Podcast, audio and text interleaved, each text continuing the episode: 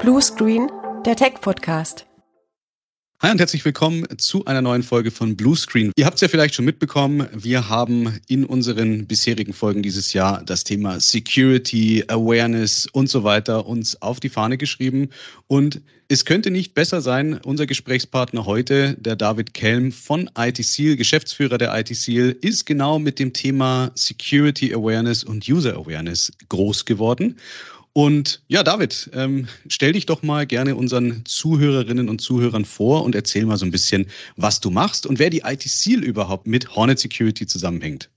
Ja, sehr gerne. Also erstmal hallo, herzlich willkommen oder danke, dass ich, dass ich auch dabei sein darf. David Kelm, ich bin Gründer und Geschäftsführer von IT-Seal. Wir sind eine Ausgründung der TU Darmstadt. Ja, ähm, haben damals aus, aus der Forschung heraus uns damit beschäftigt, wie man denn Unternehmen sicherer machen kann, wie man Menschen sicherer machen kann und da erstmal guckt, okay, wie kann man das überhaupt messen? Wie sicher ist man denn gerade, um dann sagen zu können, müssen wir noch mehr machen oder sind wir schon gut genug? Und das Ganze dann eben in den folgenden Jahren ähm, in den Markt gebracht, Unternehmen Unternehmen angeboten und da auch mit ganz, ganz vielen Unternehmen zusammengearbeitet, über 1000 Unternehmen trainiert, auch wirklich coole Namen dabei, FC Bayern, BMW, Deutsche Bundesbank, so sind so ein paar unserer, unserer Kunden gewesen oder sind immer noch unsere Kunden.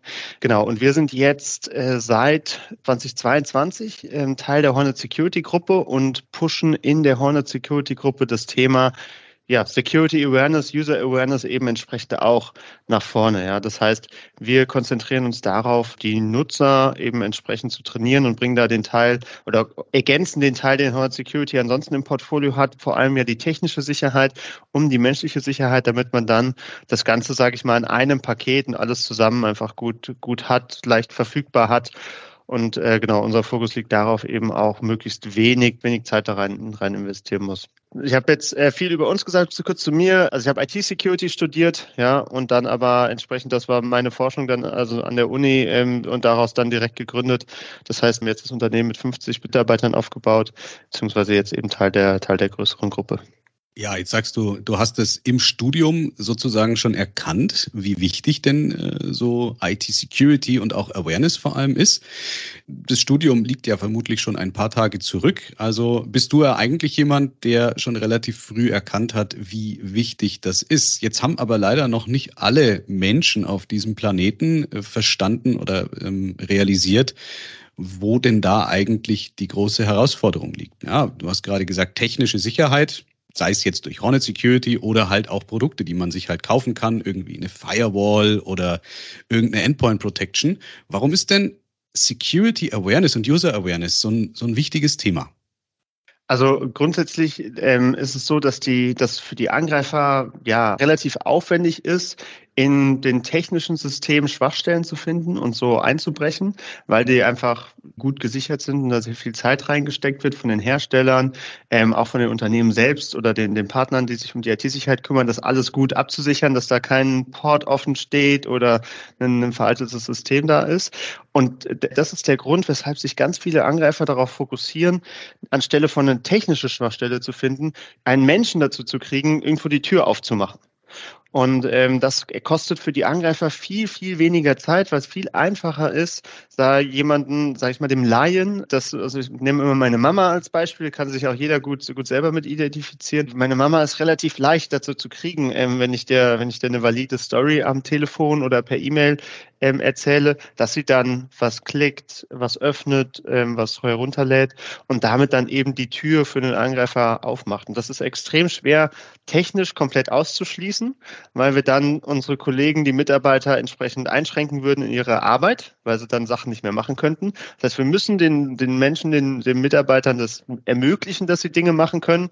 Aber was sie machen, kann eben auch ein Risiko sein und deswegen ähm, müssen wir die Leute eben abholen, damit ja, wir, damit sie einfach des, sich des Risikos bewusst sind, sobald sie, wenn sie etwas machen und dann eben entsprechend immer abwägen können, okay, mache ich das jetzt oder mache ich das nicht. Das heißt, wir brauchen ein Stück weit beides, ja. Wir brauchen natürlich die technische Sicherheit, ja, und da müssen wir uns gut aufstellen. Aber wenn wir dann den, den Leute, die Leute nicht informieren oder, oder darauf vorbereiten, stehen halt an anderer, an anderer Stelle die Türen offen. Ähm, genau, das wissen die Angreifer entsprechend auch. Ist tatsächlich total geboomt in den letzten Jahren, dieses Thema. Ja, gut, natürlich ist da der Effekt auch, wenn man das in der Firma, im Unternehmen beigebracht bekommt, dann zieht sich das natürlich auch ins private Umfeld mit unter Umständen. Und ich sage an der Stelle immer, was ihr könnt die tollsten Systeme in der Firma haben, aber wenn ich es schaffe, als Angreifer jemanden privat zu kompromittieren, dann habe ich natürlich nochmal einen ganz anderen Level, weil, naja, wenn ich in der Arbeit Mist baue, okay, dann ist halt vielleicht mein Unternehmen verschlüsselt, was definitiv tragisch wäre. Oder vielleicht zahlen die irgendwelche Lösegelder oder überweisen aufgrund von äh, CEO-Betrugsvorgängen irgendwo Geld hin. Aber hey, das ist nur die Firma. Wenn ich es aber im Privaten schaffe, kompromittiert zu werden, dann habe ich den Menschen nochmal ganz anders an der Hand und kann natürlich da nochmal auf einer ganz anderen Ebene agieren. Also ich, ich habe da immer noch diese eine Folge von Black Mirror im Hinterkopf, äh, wo sie mehrere Leute, die privat kompromittiert wurden, äh, gegenseitig ausspielen gegeneinander. Und das ist natürlich auch was, das darf man nicht vergessen, so wie auch, was ich schon mehrmals letztes Jahr gesagt habe, das Thema Multifaktor-Authentifizierung, nicht nur für geschäftliche Accounts, sondern auch für private. Weil wenn es jemand schafft, meinen Sony Network Account zu übernehmen, hat er Zugriff auf meine Kreditkarte und dann verliere ich Geld privates Geld. Und das ist natürlich auch was, was man nicht möchte. Also Technik sei Dank verschmelzen halt diese beiden Welten privat und geschäftlich immer mehr und deswegen Genau, ist es an der Stelle auch total wichtig. Aber da kommen wir dann gleich noch mal so ein bisschen mehr ins Detail zu dem Ganzen. Äh, vielleicht noch mal kurz zu dir. Jetzt hast du gesagt, ihr seid ja mit Hornet Security zusammengewachsen. Du hast ja, du bist wirst, wirst gerade so ein bisschen wie ein bunter Hund rumgereicht. Ich habe dich in Frankfurt kennengelernt auf eurem Partner-Event. Du warst auch auf der ITSA und hast da diverse Slots gehabt, wo du darüber sprichst. Das stelle ich mir gerade ziemlich anstrengend vor. Ähm, insofern die Frage, was nach dem, was du so die letzten Monate hauptsächlich gemacht hast, wird vermutlich der Merch mit Hornet gewesen sein. Auf jeden Fall, ja. Ähm, das war das große bestimmte Thema, wobei ganz viel natürlich erstmal im Hintergrund passieren muss, bevor man dann rausgehen kann, darüber groß aussprechen kann. Ähm, weil natürlich muss im Hintergrund die Systeme erstmal funktionieren, das muss alles entwickelt und aufgesetzt werden. Wir haben geschaut, dass wir halt möglichst gut, das waren ja vorher zwei getrennte Welten, sag ich mal, ITC und Hornet, zwei, äh, äh, zwei komplette, komplett getrennte Systeme und zu gucken, okay, wie können wir die gut miteinander verbinden, so dass es möglichst einfach ist, das Ganze zu benutzen und ähm, möglichst effektiv ist, auch im Training, ohne die Leute jetzt zu überfordern und ganz viel Trainings einzuschicken, sondern dass es halt eine gute Balance hat. Das heißt, da war dann erstmal viel Fokus darauf und danach, genau, ging es dann los und dann waren wir, hatten wir irgendwann einen guten Stand, beziehungsweise war absehbar, alles klar, Testing sieht gut aus, wir können jetzt, wir können jetzt loslegen. Das hat vom Timing her, her gut gepasst und ja, viele, viele Vorträge, viele, viele Gespräche zu, zu dem Thema, aber das macht mir Spaß. Also so anstrengend ähm, habe ich es gar nicht empfunden, weil das, ähm, ja, das Thema Security Awareness, das ist einfach ein super wichtiges Thema, das liegt mir am Herzen. Und ich rede gerne darüber, bin jetzt seit, seit 2012 in dem Thema drin. Und ja, da, also das fällt, wenn man sich dann darin auskennt oder viel damit beschäftigt hat, dann fällt es auch leichter, darüber zu erzählen und die Sicherheitskultur und die Psychologie dahinter. Und dann ist das, ähm, ja, fühlt sich nicht wie Arbeit an. Ja, das ist gut. Kann gut sein, kann aber auch irgendwann nach hinten natürlich losgehen, weil man halt ja. auch, äh, wie viele äh, Koryphäen in ihrem Job halt auch kein Ende mehr kennt. Ähm, ja, du sagst immer so, äh, das Security Valley Darmstadt, wenn du eure Firma vorstellst. Ähm, ich habe schon ein paar von deinen Kollegen und Mitarbeitern kennenlernen dürfen. Da sind eine Menge kluge Köpfe bei euch am Werk. Was mich direkt zu der Frage führt, was macht ihr denn anders als eure Mitbewerber? Weil es gibt ja nicht nur die IT Seal. Es gibt ja auch andere Hersteller, die in diesem Bereich Security Awareness unterwegs sind. Ähm, was unterscheidet denn euer Produkt vom Mitbewerb? Also bei uns ähm, gibt es eigentlich so zwei wesentliche Merkmale, die äh, ganz anders sind ähm, und uns stark unterscheiden. Und das kommt auch ein bisschen, der Hintergrund ist ein bisschen der, der wissenschaftliche Ansatz, der hat die Grundlage dafür gelegt wird, ohne das wäre es nicht möglich. Genau, die wesentlichen Punkte sind eigentlich einerseits die Automatisierung, ja, weil wir schauen, wir bieten jetzt keine Plattform an, wo man dann sich selber irgendwie E-Mails zusammenschreiben kann, die man dann einzeln an seine Kollegen versendet, um die damit zu trainieren, sondern wir haben ein System entwickelt, haben die Awareness Engine getauft, weil die analysiert, okay, also basierend auf der Forschung, die wir an der Uni gemacht haben, wie sie, um herauszufinden, wie sicher sind denn Mitarbeiter, wie sicher ist ein Unternehmen. Das heißt, die Awareness Engine analysiert, wie sicher ist ein Unternehmen, wie sicher sind die Mitarbeiter und agiert dann darauf auch. Ja, dadurch, dass dieses Messverfahren standardisiert, patentiert ist und so weiter, können wir, können wir da uns haben wir eben dieses verlässliche Verfahren und können darauf dann sagen, okay, wir müssen bei der Person mehr machen, bei der Person weniger und das Ganze machen wir dann entsprechend individualisiert auf die einzelne Person zugeschnitten. Weil wir haben festgestellt in den letzten Jahren, das sinnvollste, das bestmögliche weitere Training, das unterscheidet sich wirklich von Abteilung zu Abteilung und von Mitarbeiter zu Mitarbeiter. Wenn man jetzt wie andere Wettbewerber das machen, so sagt, wir machen jetzt für alle, machen jetzt das, jetzt machen alle das, dann trainiert man ganz viele Leute viel zu viel, weil die, und die sind genervt, weil die brauchen es eigentlich nicht. Und ganz viele andere Leute, die trainiert man viel zu wenig, weil die bräuchten eigentlich mehr. Und es gibt nur einen ganz kleinen Prozentteil, wo man genau das Richtige macht. Und deswegen haben wir eben uns davon wegentwickelt, von diesem Gießkannenprinzip, hey, wir machen jetzt mal, jetzt machen wir alle einmal im Jahr oder man kann es ja auch öfter machen, einmal im Monat, wie auch immer, machen wir jetzt mit allen das, sondern haben uns da eben hin entwickelt, die einzelnen Leute uns anzugucken und das darauf dann passend zu machen. Also das ist so ein oder eigentlich so der, der essentielle, äh, wesentliche Teil.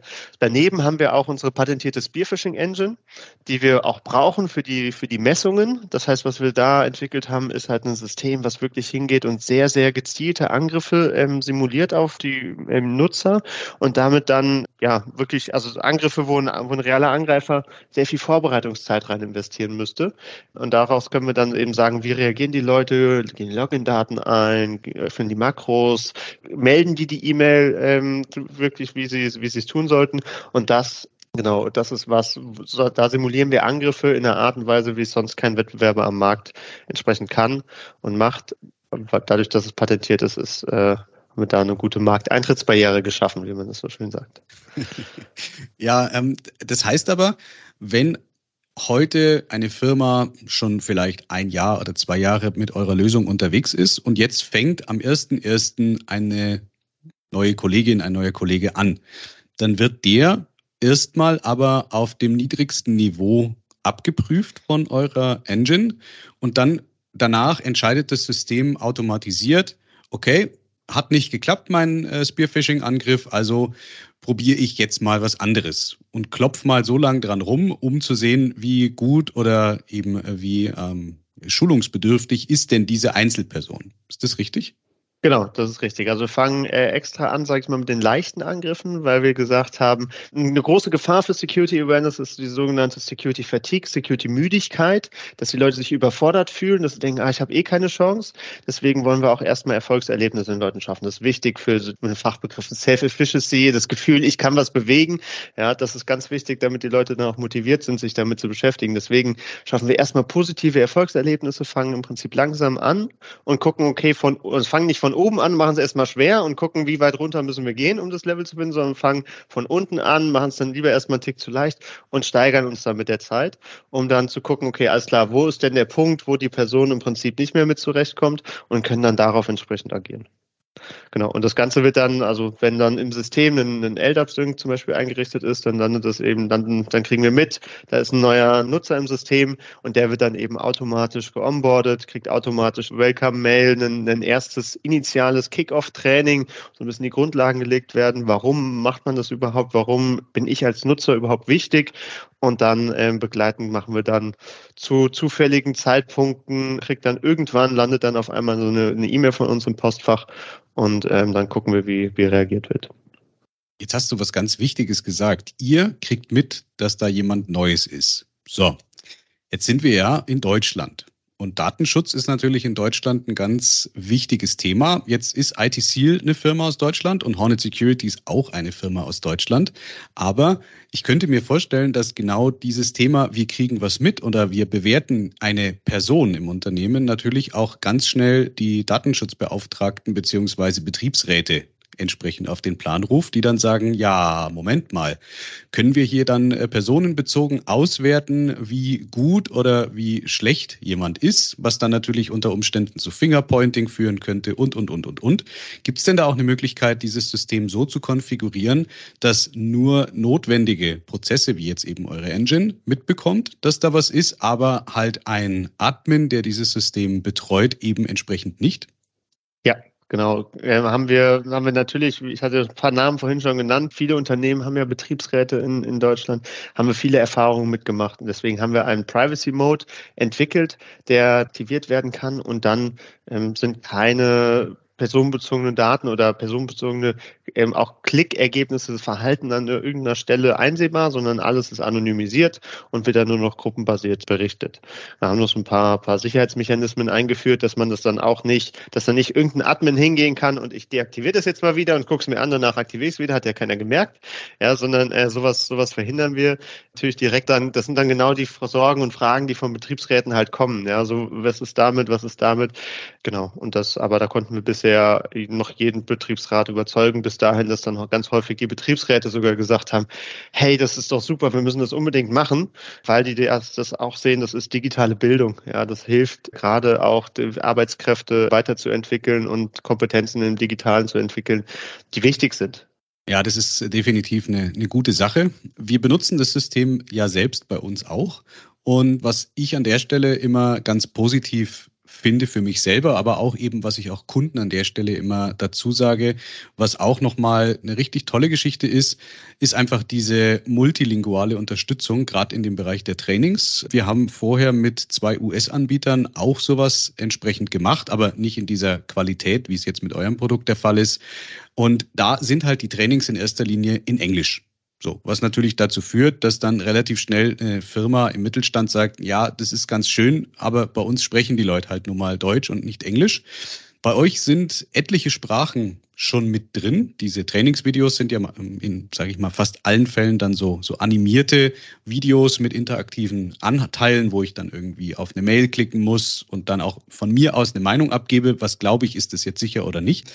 Wie schaut denn das aus? Welche, welche Sprachen unterstützt oder wie viele Sprachen unterstützt ihr denn Stand heute mit eurem System?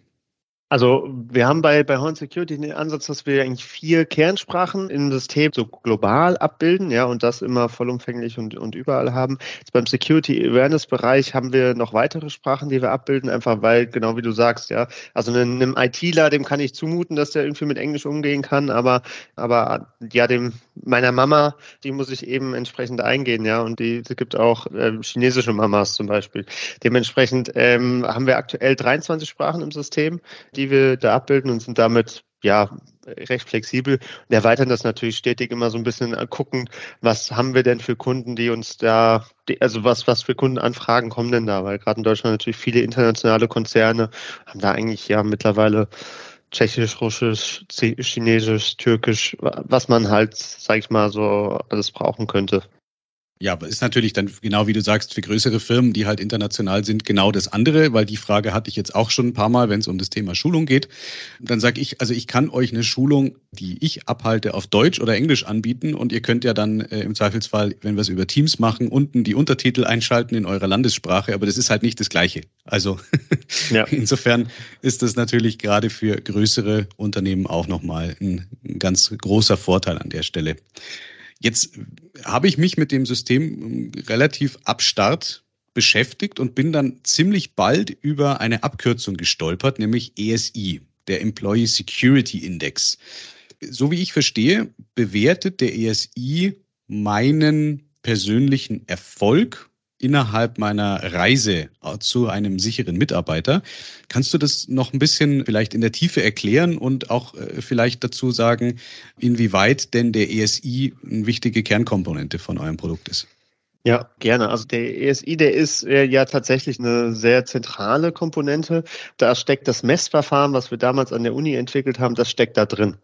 Ja, das heißt, äh, das ist das Verfahren, was dann, worauf die Awareness Engine auch guckt und schaut, alles klar, sind wir hier, sind wir gut oder nicht? Ja, müssen wir noch mehr tun? Wie sicher sind wir denn? Und das Ganze auf einer Skala von 0 bis 100 entsprechend abbildet.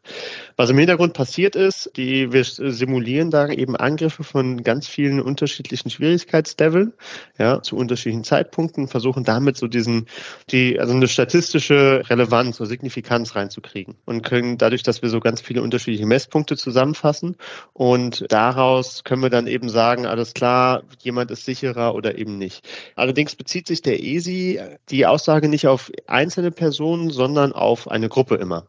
Das heißt, wir gucken, dass wir, äh, deswegen findet man dann auch im Dashboard, wenn man sich das anguckt, sieht man dann Abteilung X, der Wert, der Wert, der Wert. Ja, das so, so wird auch anonymisiert dann natürlich. Das heißt, anonymisiert ist der ESI dann genauso nutzbar. Und darüber haben wir dann, wenn man dann 20 Leute in einer Gruppe hat, haben wir dann eben, kriegt jeder Mitarbeiter zwei Mails pro Monat, haben wir 40 Datenpunkte und damit können wir dann sagen, damit, und dann kriegt jeder eine andere E-Mail zu einem anderen Zeitpunkt und damit in einem anderen Schwierigkeitslevel und damit ist es dann nicht so, ah, wir hatten wirklich zu dem Zeitpunkt, keine Ahnung, eine Mitarbeiterversammlung oder ein neues Windows-System-Update kam dann wirklich und deswegen haben die Hälfte der Leute geklickt, sondern, also es sind keine Ausreißer, auf die wir uns verlassen, sondern wir können diese Ausreißer ausfiltern und sagen, wir sind wirklich gut oder wir haben wirklich ein Problem. Ja, das äh, ist, glaube ich, auch nochmal definitiv ein großer Unterschied. Du hast ja vorhin auch gesagt, was euch unterscheidet von den Mitbewerbern ich selber bin da auch in der Vergangenheit mit solchen Werkzeugen eben hergegangen äh, und habe gesagt, ich gehe jetzt mal davon aus, dass eine Mail, hier ist Ihre DHL-Paketankündigung, das wird schon funktionieren. Ja? Aber äh, das, ich, man könnte schon fast von Hybris sprechen, wenn man der Meinung ist, dass das ausreicht, um äh, wirklich Bild zu bekommen. Ja? Wenn man dann sagt, na, jetzt schauen wir mal, wie viele Leute da draufklicken und haha, ja, habe ich es doch gewusst, 50 Prozent der Leute haben es angeklickt. Die Angriffe in der Realität schauen ja wirklich auch anders aus. Also diese diese UPS, DHL oder Uber Eats Angriffe, die sind ja wirklich äh, äh, ziemlich niedrig angesetzt. Aber wir haben ja auch Angriffe von kompromittierten Systemen, wo wirklich dann im Kontext von einem Geschäftsführer zum Beispiel eine Mail geschickt wird, wo dann drin steht mit ganz viel Ausrufezeichen und Caps Lock so, du musst jetzt das tun. Also so diese, diese psychologischen Komponenten und Tricks halt einfach verwendet werden durch ähm, Machtdemonstration, durch Angst, durch Zeitdruck und so weiter. Und das ist natürlich auch auch was, was bei euch dann entsprechend mit abgebildet werden kann. Und das gefällt mir persönlich dann auch äh, richtig gut. Und weil ihr euch halt auch auf diese OSINT-Informationen setzt. Ne? Also ich habe ja die Möglichkeit, mein Kununu-Profil insofern vorhanden entsprechend auch zu integrieren, um halt auch eine, ein Vertrauen vorzugaukeln, um mit Dingen, die halt einfach existieren in diesem Unternehmen, mit Name-Dropping, mit diesen ganzen Möglichkeiten, die halt einfach auch im, im Social Engineering funktionieren, einfach zu arbeiten. Und für mich als Administrator von so einer Lösung ist es natürlich cool, weil ich muss mir nicht jeden Monat überlegen, ja, was wäre denn jetzt sonst noch? Jetzt haben wir schon DHL gehabt, jetzt könnte man noch Amazon benutzen und als nächstes vielleicht irgendwie einen Link zu einem angeblichen OneDrive, wo ich dann versuche, über die Microsoft Login-Seite irgendwas abzugreifen weil irgendwann, man, ganz ehrlich, wir, wir sind an der Stelle nicht die Angreifer. Wir, wir wissen zwar, was es gibt, so ein bisschen, aber die Angriffe, die wir sehen, die auch funktionieren, wo dann letzten Endes leider auch eine Verschlüsselung von ganzen Unternehmen äh, draus resultieren, wenn man sich das dann mit Forensikern und Incident Respondern mal anguckt, wie der Angriff wirklich funktioniert hat, muss ich sagen, ich habe, glaube ich, gar keine Ahnung, wie gut die Angriffe mittlerweile sind. Ne? Ja, genau, das sind die Angreifer, das sind natürlich Profis, ja, die investieren da, also das ist deren Job, ja, das, die machen den ganzen Tag nichts anderes. Und das sind ja teilweise große Gruppen von, von Cyberkriminellen, die sich zusammenschließen, die haben einen Spezialisten, einen Spezialisten, der in der Psychologie ähm, gut unterwegs ist und die E-Mail schreibt, einer, der ist für die Zahlungsabwicklung, einer ist für die technischen Exploits und gegen diese Spezialisten muss man sich halt wehren und das ist halt für den für den Line, für den User durchaus eine Herausforderung. Und deswegen, ähm, ja, wenn man halt nicht so ein Training macht, die Kollegen dann nicht entsprechend abholt oder sich da mal tiefer reinguckt, lässt man halt die Kollegen ein Stück weit alleine und dann ist es auch schwierig. Also da, man darf da eigentlich niemandem einen Vorwurf machen. Ich bin letztens auch auf eine Phishing-Mail von uns reingefallen, eine interne. Das kann jedem mal passieren. Ich bin wirklich lange in dem Thema unterwegs. Deswegen einzelne Klicks können halt passieren, aber deswegen, wie du gesagt hast, man darf sich da auch nicht auf einzelne Klicks eben, eben zu sehr verlassen. Vielleicht da auch nochmal ein ganz, ganz spannendes Beispiel. Wir haben das nämlich mal bei einem Unternehmen gemacht und haben das mal so zweigeteilt, haben die gleiche E-Mail zu unterschiedlichen Zeitpunkten geschickt. Ja, und geguckt, okay, sind die, müsste ja, also so einfach eine, eine zufällige, ähm, also ein unterschiedlicher Teil des Unternehmens und haben dann eben geschaut, okay, wie sind die Klickraten? Beim ersten Mal waren wir bei 30 Prozent Klickraten, beim zweiten Mal waren wir unter fünf. Ja, und äh, das heißt, beim ersten Mal wären wir panikhaft durchs Unternehmen gerannt, wir haben ein Riesenproblem. Beim zweiten Mal hätten wir gesagt, alles gut. Wenn wir uns auf so einzelne Mails verlassen hätten, wäre, also ist es einfach extrem schwer, daraus Schlüsse zu ziehen. Deswegen eben braucht man diese, deswegen fahren wir auch diesen Ansatz mit den ganz vielen unterschiedlichen, damit man nicht Flurfunk ähm, helfen kann und nicht, nicht all diese ganzen Seitenfaktoren, damit wir die eben entsprechend rausfiltern können. Jetzt haben wir vorhin gesagt, Hornet Security und IT Seal. Muss ich denn zwangsläufig ein Hornet Security Produkt haben, um eure Lösung dann einzusetzen? Oder gibt es das auch standalone? Das gibt es auch standalone. Also das Ganze ist auch im Control Panel integriert. Das heißt, in der, in der Hornet Security äh, Welt, das funktioniert und arbeitet alles zusammen. Aber man braucht ansonsten keine Hornet Security Produkte, um unser Training zu buchen. Das heißt, für die Kunden, die schon Hornet Security Produkte einsetzen, ist es halt schon einiges dann vorkonfiguriert. Wir haben ja dann schon die Mailboxen und können da, können automatisch whitelisten, damit dann alles ankommt und sowas. Aber das funktioniert alles standalone und separat. Hm, ja gut, der Onboarding-Aufwand ist halt bei einem Nicht-Hornet-Kunden äh, etwas größer. Habe ich jetzt letztens erst festgestellt, weil ich natürlich wesentlich mehr tun muss. Ich muss Whitelists dann in meinem äh, Mail-Server noch entsprechend äh, pflegen, damit die Mails dann auch ankommen, ne? weil äh, die, die IT-Security bei äh, den verschiedenen Produkten ist halt gut.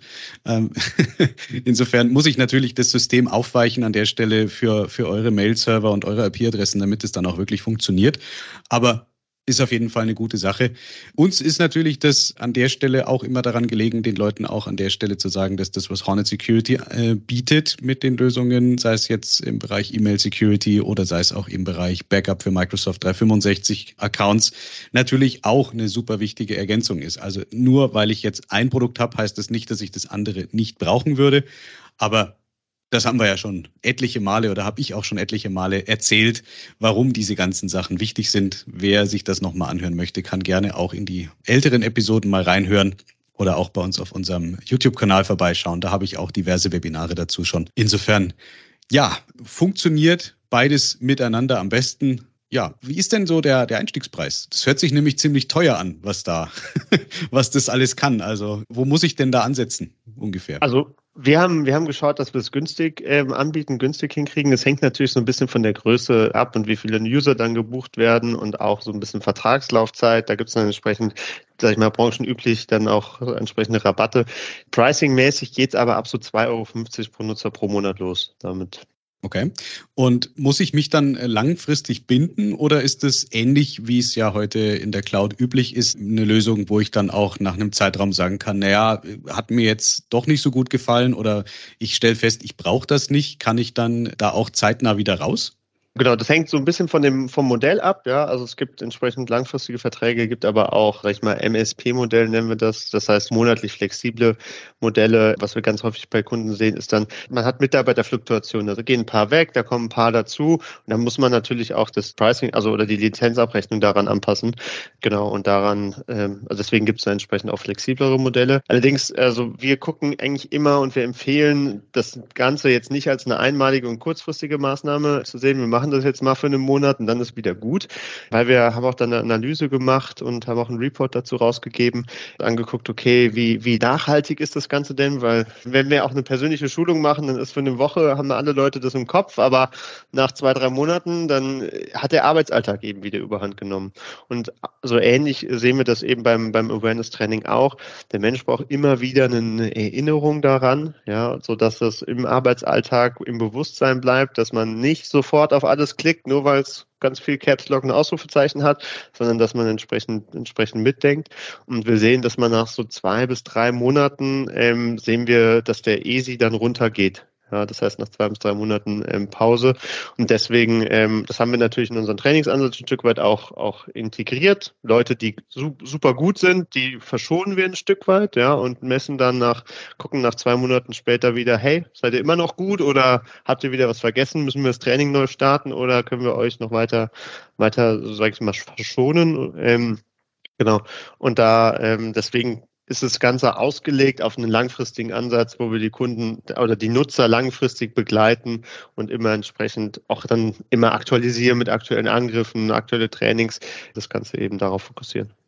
Finde ich auch eine ganz wichtige Geschichte. Das äh, haben wir auch immer wieder schon gesagt, wenn die Kunden der Meinung sind, dass diese jährliche Arbeitssicherheitsunterweisung, wo man dann gerne mal noch den Datenschützer mit dazu reinsetzt, der dann noch so ein bisschen was über DSGVO und Gefahren erzählt, dass das ausreicht. Wie du sagst, also ne, meistens sind die Leute eh schon genervt, dass sie sich da überhaupt reinsetzen müssen, weil es eine Pflichtveranstaltung ist. Ähnlich äh, kenne ich auch aus meiner beruflichen Vergangenheit. Äh, früher in einem Produktionsbetrieb, dann musst du dir halt als als IT-Verantwortlicher eine Stunde einen Vortrag über Brandschutz anhören. Ja, okay, ich habe hier unterschrieben, ich war da und dann habe ich es wieder vergessen. Ja, also man ist halt oft dann gar nicht so wirklich mit dem Fokus dabei, war eigentlich nervt's bloß und äh, das einzig Positive genau. war, es gab vielleicht kostenlose Brotzeit noch, weil man gekommen ist. Äh, insofern äh, definitiv wichtig, das auch als als Dauerlösung zu betrachten, ähnlich wie es ja eigentlich, gerade wir ITler wissen sollten, wie es bei Security-Produkten halt auch sonst der Fall ist, weil äh, ich kann jetzt einen Schwachstellen-Scan mal für einen Monat laufen lassen und dann weiß ich, was in dem Monat schief war. Dann kann ich es reparieren und dann glaube ich, jetzt bin ich gut, aber in der Zwischenzeit kriegen ja die Produkte neue Probleme. Es gibt jeden Tag neue Schwachstellen. Wenn ich das sehe bei uns in dem gemanagten Greenbone, was wir betreiben, oder auch im Microsoft Security Center, das Ding lebt ja. Also es ist ja mittlerweile so, ich brauche ja eigentlich, wenn ich es wirklich richtig machen möchte, eine Person, die sich nur um Security kümmert im Unternehmen und zwar jeden Tag, nicht einmal in der Woche oder einmal im Monat. Und da ist es ja genau das Gleiche man muss da halt dranbleiben. Und äh, ich denke, persönliche Einschätzung 2023 wird aufgrund von, von der ganzen Situation, in der wir uns befinden, weltweit, mit Angriffen, mit auch äh, Cyberwar, was da so äh, leider stattfindet, äh, tatsächlich das Jahr sein, wo die Rolle des CISOs nochmal eine ganz neue Bedeutung bekommt. Ja? Weil die Versicherungen sagen teilweise schon, ganz ehrlich, wir haben jetzt so viel Geld bezahlt die letzten zwei Jahre, es gibt keine neuen Versicherungspolicen mehr. Die zahlen auch teilweise nicht, wenn man eine Versicherung hatte, weil halt dann die Forensik kommt und feststellt, aha, daran lag's, hättet ihr lösen können, stand damals in dem Fragebogen, ihr habt gesagt, das haben wir, ihr habt es aber nicht gemacht, so, wir zahlen jetzt mal nix. Also es ist ja eine unglaublich verfahrene Situation, in der wir uns gerade befinden. Viele Unternehmen glauben ja auch, dass es dann so easy geht, wenn ich jetzt, wenn ich verschlüsselt bin. Naja, dann zahle ich halt das Lösegeld. Ähm, nein, du kannst das Lösegeld eigentlich nicht bezahlen, weil Zahlen Lösegeld heißt Straftatbestand in Deutschland. Das darfst du eigentlich nicht, weil du machst dich strafbar. Und wenn du es dann trotzdem durchziehst und deine Bitcoins entsprechend bezahlt hast an den Erpresser, kommt ja das nächste Problem. Aus welchem Account wird denn bezahlt? Von welchen Bitcoins? Habe ich denn überhaupt Bitcoins und was kosten die gerade? Kann ich es mir überhaupt leisten? Ich weiß nicht, momentan sind wir, glaube ich, wieder bei 15.000 oder 17.000 Dollar für einen Bitcoin. Ähm, kann ich mir das überhaupt erlauben? Und wenn ich dann bezahlt habe, an irgendeiner Stelle der Blockchain hängen auch die USA drin. Das heißt, spätestens, wenn ich dann mal irgendwann mit der Familie nach Florida zum Golfspielen fliegen möchte, könnte es sein, dass ich aufgrund von einer Bitcoin-Zahlung für eine Ransomware-Attacke von vor drei Jahren ein Gespräch mit Homeland Security an der Grenze bekomme. Also da steckt halt so viel dahinter, was den Leuten halt gar nicht bewusst ist. Und insofern ist es, glaube ich, umso wichtiger tatsächlich, dass die Unternehmen wirklich jetzt mal auch aus der Reserve kommen und eben auch entsprechend die Rolle des IT-Leiters und vor allem vielleicht auch die Position des CISOs einfach mal wirklich ernst nehmen, weil wir leben wirklich in gefährlichen Zeiten und äh, es wäre teilweise wirklich so einfach, sich davor zu schützen. Ja, ich habe jetzt tatsächlich gestern das Training ähm, gemacht, wo es um das Thema Social Engineering ging von euch. Und da wird die, unter anderem die Frage gestellt, was glaubst du, wie viele Angriffe, wie viele Ransomware-Angriffe funktionieren? Auf wie viel Prozent davon funktionieren wegen E-Mail? Und da ist halt 90 Prozent. Und wenn man sich das mal überlegt, 90 Prozent aller erfolgreichen Angriffe, das kann ich verhindern, indem ich die Leute informiert habe bekomme, indem ich Tools benutze, wie eben euer Security Awareness Training oder eben auch technische Maßnahmen wie die Mail Security von äh, Hornet Security an der Stelle, weil diese Mails halt gar nicht erst durchkommen und es ist, es ist wirklich schlimm. Also ich sehe teilweise bei größeren Kunden, da ist 30, 40 Prozent der Mails, die abgewiesen werden oder die halt aus anderen Gründen, weil halt einfach ein, eine Bedrohung, ein Threat mit drin steckt, äh, diese Mails gar nicht zugestellt werden. Ich finde es fatal, dass heute immer noch teilweise Exchange-Server ohne weiteres direkt am Netz hängen. Also wir haben noch 30.000 Exchange-Server in Deutschland, die im Internet hängen. Das ist, das ist verrückt und ich, ich weiß nicht, also wir müssen uns tatsächlich endlich mal aus dieser, aus dieser Haltung rausbewegen und das Thema ernst nehmen, weil ähm, ja, die Schlagzeilen sind da, wir lesen es jeden Tag. Hier ein Krankenhaus, da eine Firma, jetzt die Tage erst wieder gelesen, ein großer Fahrradhersteller in die Insolvenz gerutscht nach so einem Angriff ja, man kann das leider nicht mehr so locker sehen. Und ähm, ja, an der Stelle dann direkt mal so die Frage an dich. Wie siehst du das denn und was glaubst du, wird denn ja so die nächsten fünf Jahre noch so passieren? Wo, wo geht denn die Reise dahin? Ja, die nächsten Jahre werden da auf jeden Fall ziemlich spannend, glaube ich. Ja, wir stehen ja gerade an so einem Scheideweg, gerade auch das Thema äh, KI, ja, GPT-3 ist ja wirklich, wer sich damit beschäftigt hat, eine sehr, sehr spannende Sache. Und ähm, das sind dem ähnlich wie, wie Deepfakes, das heißt dann ähm, da Videos äh, oder Tonaufnahmen, die mit einer anderen Stimme abgespielt werden. Das sind Dinge, ähm, wo es auch an vielen Stellen wirklich noch nicht wirklich eine gute Antwort gibt, wie wir uns dagegen schützen können. Ja, sondern das sind, das liegt total auf der Hand, als Angreifer sowas zu nutzen und ähm, für sich nutzbar zu machen, weil es extrem schwer ist, sich dagegen zu schützen. Und ich glaube, da sind wir, sage ich mal, von der Herstellerseite, die IT-Security-Industrie, sind da noch, äh, sind da jetzt ein, Stück weit im Zugzwang. So viele Angriffe sehen wir in diese Richtung noch nicht. Aber es ist wirklich zu erwarten, dass das wahrscheinlich im Laufe des Jahres, du hast es genannt, geopolitische Situation, ähm, da steckt entsprechend auch Geld dahinter, auch Forschungsressourcen, um das Ganze ähm, ja produktiv und skalierend in der, in der Fläche einzusetzen. Das heißt, ohne jetzt den Teufel an die Wand zu malen, ich würde erwarten, dass da jetzt im nächsten Jahr sich auch von Angreiferseite sich nochmal einiges bewegt und wir in einem Jahr dann über noch einige mehr gravierende Angriffe sprechen, wo man aber dann sagen muss, okay, die Unternehmen haben sich vielleicht auch gut vorbereitet, war, war trotzdem einfach schwer, was dagegen zu tun. Genau, das ist so, das ist für mich so das Hauptthema.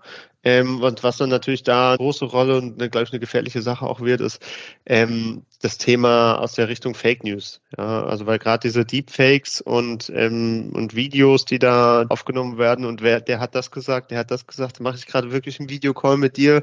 Ja, gab es ja die verschiedenen Beispiele, ähm, in, den, in der Vergangenheit schon zu. Wird ein spannendes Thema und da gerade Fake News habe ich auch, das ist halt so ein gesellschaftliches Thema. Ja, also wenn, wenn Fake News funktionieren, dann äh, wird Demokratie schwierig. Demokratie ist cool. Ähm, das heißt, wir müssen irgendwas gegen Fake News finden und das ist aber auch wieder nicht einfach. Von daher gibt es da, glaube ich, ein paar spannende Herausforderungen, äh, vor, der wir, vor denen wir stehen. Ich bin optimistisch, dass wir Wege finden, aber ähm, die Wege gibt es noch zu entdecken. Ja, das ist das, das Trauerspiel mit Regierungen. Merkt man jetzt gerade so ganz live, ja, dann verbieten wir halt die Benutzung von GPT. Ja, das wird bestimmt gut funktionieren. Genau. Äh, ne, das ist halt, äh, ich habe schon gesagt, also mein, mein Sohn, der wird es vermutlich relativ leicht haben, wenn das mit den KIs so weitergeht, weil im Grunde genommen, ich habe damit auch rumgespielt, also zum einen mit ChatGPT als auch mit Wally. Äh, du brauchst ja eigentlich nicht mehr viel. Ne? Also es ist relativ easy, gerade für Schüler. Coole Geschichte. Dann lasse ich halt die KI entsprechend mein, mein Referat schreiben oder mein Resümee zu einer ähm, entsprechend studienbasierten Arbeit, ja klar, gute Sache. Passt dann auch zu der, die wir, zu der Generation TikTok, die wir im Vorgespräch äh, kurz mal erwähnt hatten. Das ist natürlich super und das gepaart mit Fake News führt dann wahrscheinlich dazu, dass wir uns am Ende dann wieder in die Steinzeit begeben müssen und Verträge dann nur noch gültig sind, wenn sie wirklich mit, mit Blut unterschrieben sind, weil äh, der, das Vertrauen in die Technologie wird gerade leider die letzten Jahre massiv zerstört durch diese ganzen Geschichten.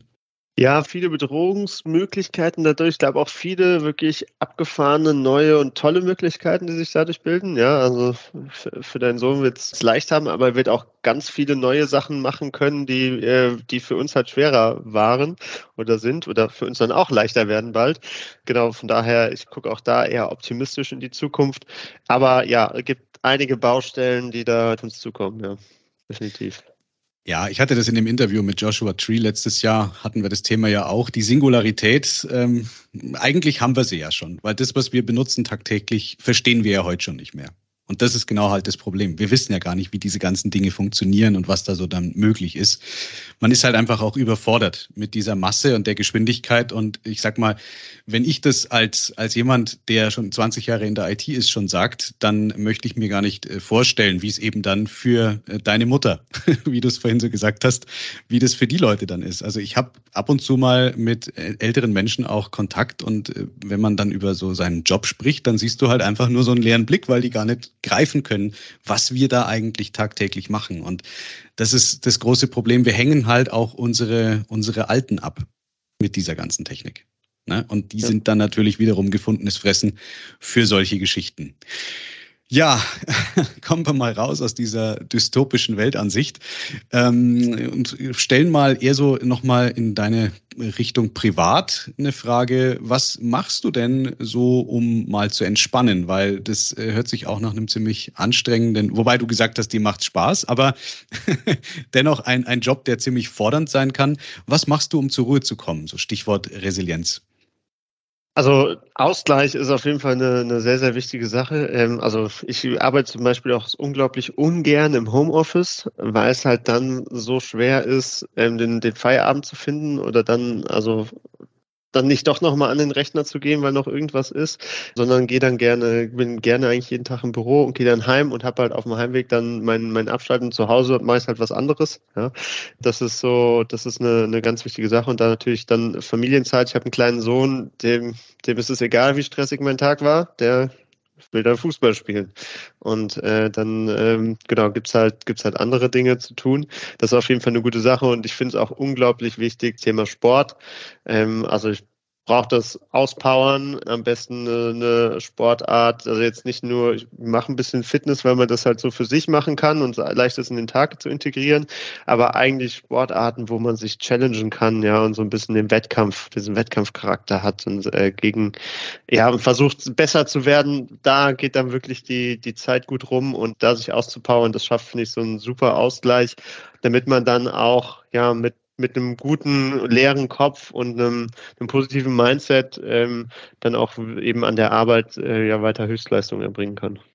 Danke dir. Ja, das ist definitiv wichtig. Ich komme leider auch viel zu wenig dazu und ähm, hatte letztens die Gelegenheit, den Thomas Huber von den Huberburm kennenzulernen.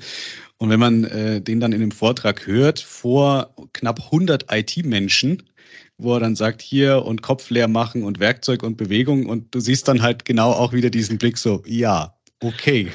Stimmt, müsste ich. Aber also, was heißt dazu kommen, ne? Also Zeit hat man nicht, Zeit muss man sich nehmen. Richtig. Das ist halt, ähm, und die Frage ist, wie, wie also, aber ich, also ich merke es für mich wirklich, wenn ich eine Woche keinen Sport gemacht habe, dann werde ich auch ein Stück weit ein bisschen grantig, ja, ja. ungeduldig und ähm, ein Stück weit unausstehlich. Ähm, deswegen bin ich da einfach von da aus schon fast gezwungen dazu, ähm, da was in die Richtung zu machen. Das ist da mein, mein Vorteil vielleicht auch. Ähm. Ja, du tust es quasi für deine Mitmenschen und nicht für genau. dich. genau, sozusagen, ja. Okay, klasse.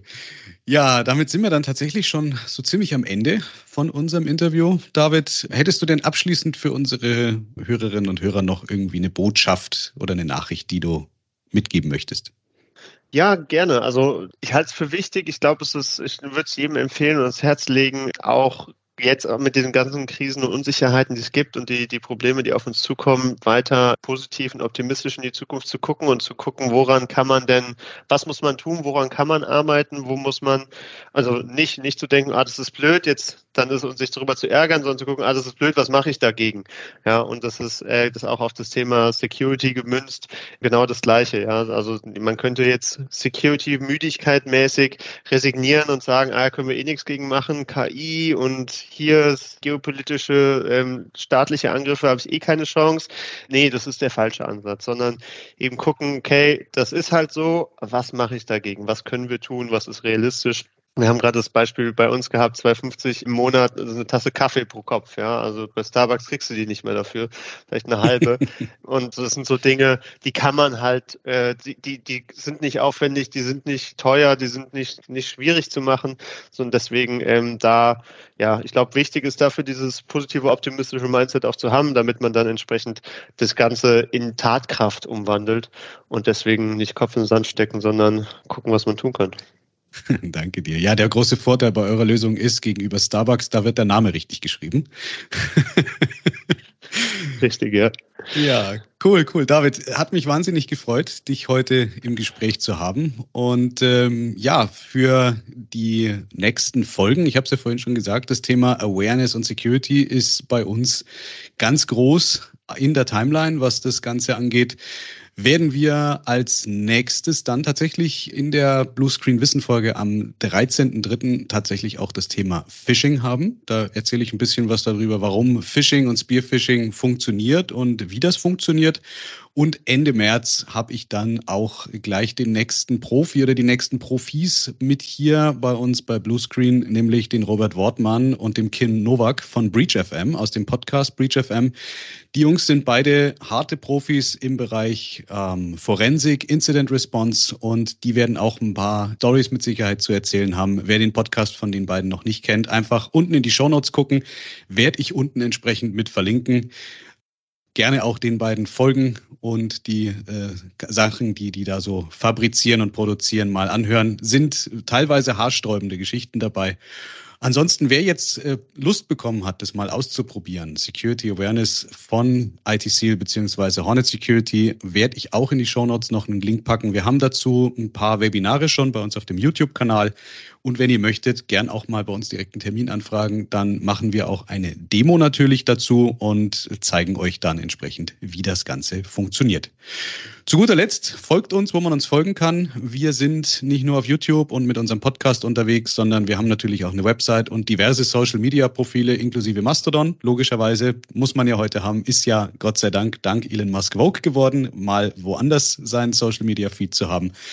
Und ja, insofern bleibt mir noch zu sagen, äh, vielen Dank, dass ihr euch die Zeit genommen habt, heute uns zuzuhören. Dir auch nochmal, David, vielen Dank, dass du dir die Zeit genommen hast. Und dann würde ich sagen, bis zum nächsten Mal. Macht's gut. Ciao. Ciao.